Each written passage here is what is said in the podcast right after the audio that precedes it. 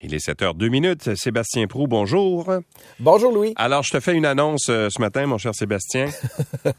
tu ne seras pas candidat? Voilà. Tu seras candidat? Je ne serai pas candidat à la prochaine élection. Nous, les journalistes politiques, on est obligés de faire ça maintenant. Euh... Oui. mais, euh, mais, mais ce serait difficilement pour la CAQ, je pense, parce qu'il va finir par manquer de circonscription, à moins qu'on en ouvre de nouvelles Ben d'ici oui. le 24 ou le 29 août. Je faisais des On blagues. va manquer de compter, je pense. Je faisais des blagues hier, euh, tu sais, avec la pénurie de, de, de véhicules, là, puis les, les listes d'attente chez Toyota, euh, parce que les limousines des, des ministres, toutes des Toyota, des Sienna, Oui. fait qu'ils sont mieux de commander tout de suite. Ça va prendre un gros conseil des ministres. Effectivement, où on va faire l'éloge des voitures usagées très bientôt, parce que manifestement, on va manquer de Ouais. voitures et de personnel pour pouvoir s'occuper de tout ça. Bon, évidemment, on fait beaucoup de blagues, là, mais c'est, ça fait référence au fait que hier, en fin d'après-midi, on apprenait cette euh, quand même bombe dans le milieu politique. Oui, c'est Mar- une grosse nouvelle. Oui, oui, Martine Biron, qui, est, euh, qui était jusqu'à hier journaliste et analyste politique euh, à Radio-Canada, fait le saut, traverse le Rubicon et va être candidate pour la CAQ dans la circonscription Chute de la Chaudière. Oui, grosse nouvelle parce que d'abord, oui, dans la population, Martine Biron, c'est quelqu'un qui est connu. Dans le milieu politique, c'est quelqu'un qui est connu et reconnu aussi. Et je Ouais. dirais, à mon point de vue, j'ai pas parlé à tout le monde, Louis, euh, euh, hier, mais mais je suis certain que la nouvelle est très grosse et très importante euh, dans les officines politiques parce que d'abord, bon, je pense que tout le monde apprécie Martine euh, personnellement. Je dis Martine parce que je la connais moi aussi depuis des années pour avoir fait de la Ben oui. politique. J'ai eu l'occasion de lui parler à, à- à bien à bien des moments euh, dans la vie politique, euh, pendant, avant et, même après. Et, je pense que ce qui surprend le plus, c'est voir effectivement quelqu'un, comme comme l'a été Bernard Dréville il y a plusieurs années, là, euh, quelqu'un qui était près de la politique encore récemment, qui aujourd'hui fait le saut euh, en politique active. Est-ce que est-ce que moi je suis surpris? Ben, du point de vue personnel, euh, euh, je pense et je sais que, que Martine Biron a déjà été sollicitée. Est-ce que ça lui avait traversé l'esprit il y a un certain temps? Je pense qu'elle avait euh, déjà réfléchi à l'idée de faire de la politique. Quand tu es sollicité, j'imagine que vient le moment où tu prends euh, le moment pour y réfléchir justement. Mais là où la nouvelle est très importante, c'est qu'elle surprend dans la mesure où c'est la proximité, Louis, je pense, Ouais. qui, qui, qui devient toujours euh, euh, un enjeu dans ce type d'annonce-là. Et, et, et c'est pas envers les individus ni les partis politiques. Euh, je comprends entre les branches que euh, la CAQ a sollicité Martine Biron, comme d'autres partis politiques, j'imagine, l'ont fait, Louis, euh, il, y a, il y a quelques mois et peut-être même un peu plus. Mais c'est très, très, très récemment, de ce que je comprends, que les choses ont évolué. Ouais. Un appel, une rencontre et une décision. Mais, mais tu sais, pour monsieur, madame, tout le monde, pour la population, pour ceux et celles qui encore, il y a pas longtemps, lui parlaient de politique euh, euh, euh, et de, de façon personnelle, là, il y a, j'imagine, des questions qui se posent. Puis ça, ben écoute, Ouais. c'est c'est le fardeau de ceux qui se présentent en politique d'expliquer pourquoi ils le font, Ouais. dans quel contexte ils le font. Martine devra le faire. Mais en fait, la, la rumeur avait couru il y a un certain temps euh, dans la communauté journalistique OK. parce qu'on savait que Martine avait été approchée par la CAC. Moi, je l'avais su, euh, puis qu'elle avait dit non. Alors, elle avait refusé. Mais là, euh, semble-t-il qu'elle a rencontré le, le premier ministre, c'était mardi. Oui. Elle a pris quelques heures pour y penser. Puis hier, donc mercredi, elle est allée voir ses patrons, puis elle a dit, ben là, je fais le saut en politique. Finalement, je m'en vais. Dans le cas de Martine Biron, euh, elle était éligible, je pense en tout cas, ou si elle n'était pas éligible, elle était sur le bord d'être éligible à la retraite, la pleine retraite de Radio-Canada, parce que ça fait longtemps qu'elle est là. Alors pour elle, là, il n'y a pas d'enjeu, il y a pas d'enjeu économique. Si elle, si elle gagne pas la prochaine élection dans, dans, dans Chute de la Chaudière, et je pense qu'elle a des bonnes chances dans ce comté-là, parce que ça appartient déjà à la CAC là, avec euh, Marc Picard, Tout à fait. euh, le risque pour elle, ben, elle va, elle va se retirer dans ses terres, elle va prendre sa retraite, puis ça, finit là. Il n'y a pas de risque financier pour elle. tu sais. Alors, euh, donc, pour ça, c'est. Puis, elle a côtoyé les politiciens depuis nombre d'années. Alors, des fois, il y a comme une espèce de comment dire, de, d'affinité qui se développe ou de, d'envie. Et de- d'intérêt. Et d'intérêt de voir ce qui se passe de l'autre côté de la clôture, tu sais, quand tu as analysé la politique pendant toutes ces années-là. Et je dirais, Louis, de contribuer aussi différemment parce que Exactement. vous faites œuvre utile, c'est certain, mais on fait aussi la même Ouais. chose, ou en tout cas, on le fait différemment, mais on contribue euh, au service public en, en y étant directement impliqué lorsqu'on est élu à l'Assemblée nationale et si on occupe des tâches euh, euh, ministérielles par la suite. Ce qui, ce qui qui aussi surprend, je pense, Louis, c'est qu'on a un peu l'impression, parce que c'est des gens qui me disaient ça hier, que la coupe est pleine aussi du côté de la CAQ. C'est comme si on ajoute des personnalités, puis on est on est dans le principe du feu d'artifice. Hein. On a commencé avec du bruit, des couleurs, de la musique, et là on a l'impression que c'est la scène finale qui arrive. Là, à un moment donné, il restera plus de côté, il restera plus de vedettes.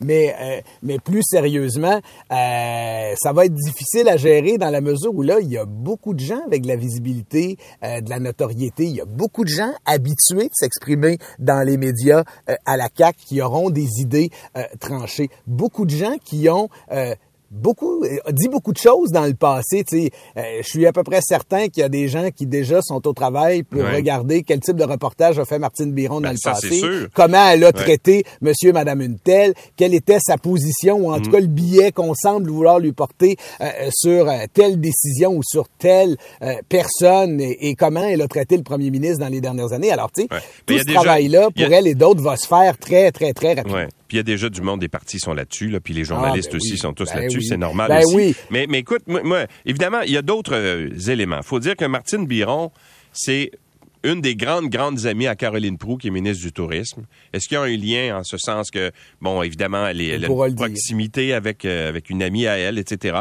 Il y a- il y a- mais moi, hier, ce qui m'a mis un petit peu mal à l'aise à chaque fois que je vois un journaliste ou encore un- quelqu'un des médias qui fait le saut, qui traverse le Rubicon, c'est que ça vient un peu discréditer le travail de tous les, de tous les autres journalistes aux yeux d'une certaine partie de la population. Tu sais, les gens là, qui sont un peu conspirationnistes puis qui pensent que Ouais.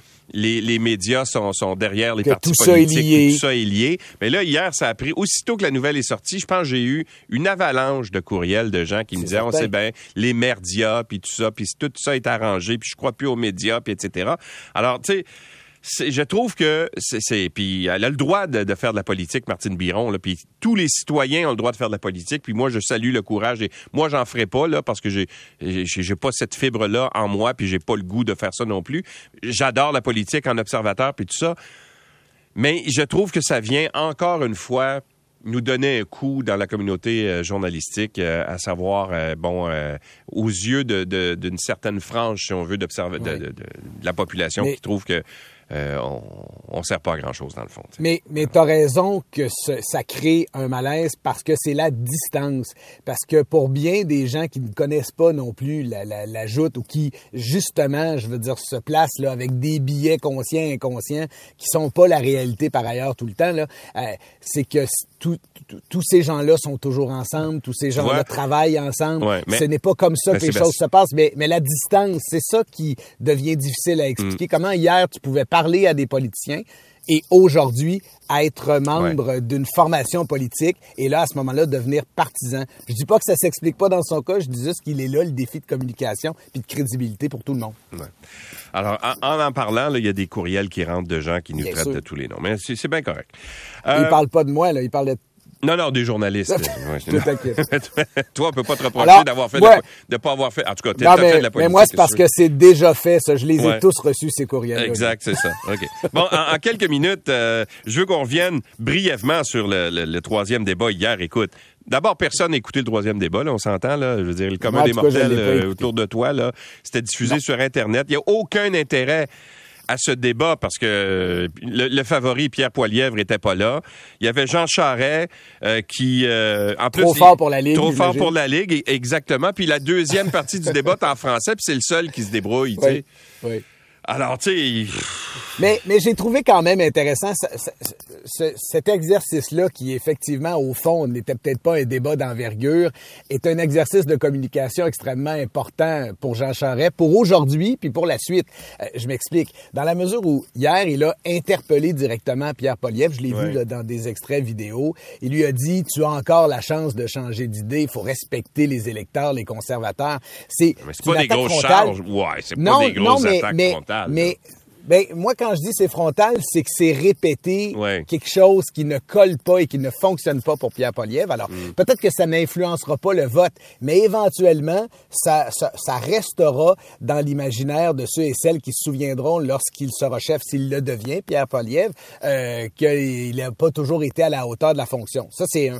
Deuxièmement, Jean Charest, j'imagine, lorsqu'il réfléchit aujourd'hui à son positionnement, c'est bien sûr son premier objectif, c'est de gagner la course. Mais le deuxième, possiblement, pourrait être de se positionner puis de positionner un mouvement conservateur Ouais. complètement différent que celui que Pierre Poliev est en train de ouais. dessiner. Mm. Plus progressiste. C'est pour ça que je faisais le lien avec euh, ce qui se passe actuellement au Canada, un groupe de réflexion, des conservateurs centristes, des élus euh, du Nouveau-Brunswick et d'autres qui réfléchissent. Il n'y a pas d'hasard dans la vie. Là. Je veux dire, c'est pas, ça n'a pas été inventé ça parce qu'on cherchait quelque chose à faire. Eh, y- la nature ayant horreur du vide, Louis, il y a des gens qui sont orphelins actuellement. Ça prend un récipient, ça prend un espace pour discuter et c'est une formule qui fonctionne. On commence par un groupe de réflexion, on termine en parti politique. Alors, Jean Charest pourrait dire à ce moment-là, je suis toujours et je resterai un conservateur, mais je ne serai pas le conservateur que Pierre Poliev me présente comme étant Ouais. celui qui devrait battre Justin Trudeau. Et dans ce contexte-là, ce qu'il a fait hier, et, et la campagne, moi je te dirais, là, quand j'observe la campagne des deux, là, dans la mesure où, où, où j'y mets du temps et que je suis capable de, de, de- de- d'en tirer des conclusions, je trouve qu'il est beaucoup, M. Charest est beaucoup plus premier ministrable que Pierre Poliev en termes de campagne. Tu sais, il est dans des sujets d'actualité, euh, il intervient sur la place publique pour euh, euh, parler de différents événements, s'adresse à l'ensemble des conservateurs, à l'ensemble de la population. Il n'est pas en train de choisir ses électeurs puis rejeter les autres. Déjà, il parle à des gens qui peut-être ne voteront pas pour lui, mais Ouais. qui doivent faire à- et prendre en compte le fait qu'il serait le chef et ou un premier ministre en attente. Alors, tu sais, dans le contexte actuel, je trouve que sa campagne est, est- est- est à un niveau supérieur. Puis, s'il y a une porte de sortie pour lui, ben, il fait pas juste la magasiner, elle existe pour vrai, puis elle pourrait être Ouais. une alternative. Sébastien Pro, merci. À demain. À demain. Salut. Salut. Sur le pont Larocque, qu'est-ce qui se passe, Guylaine?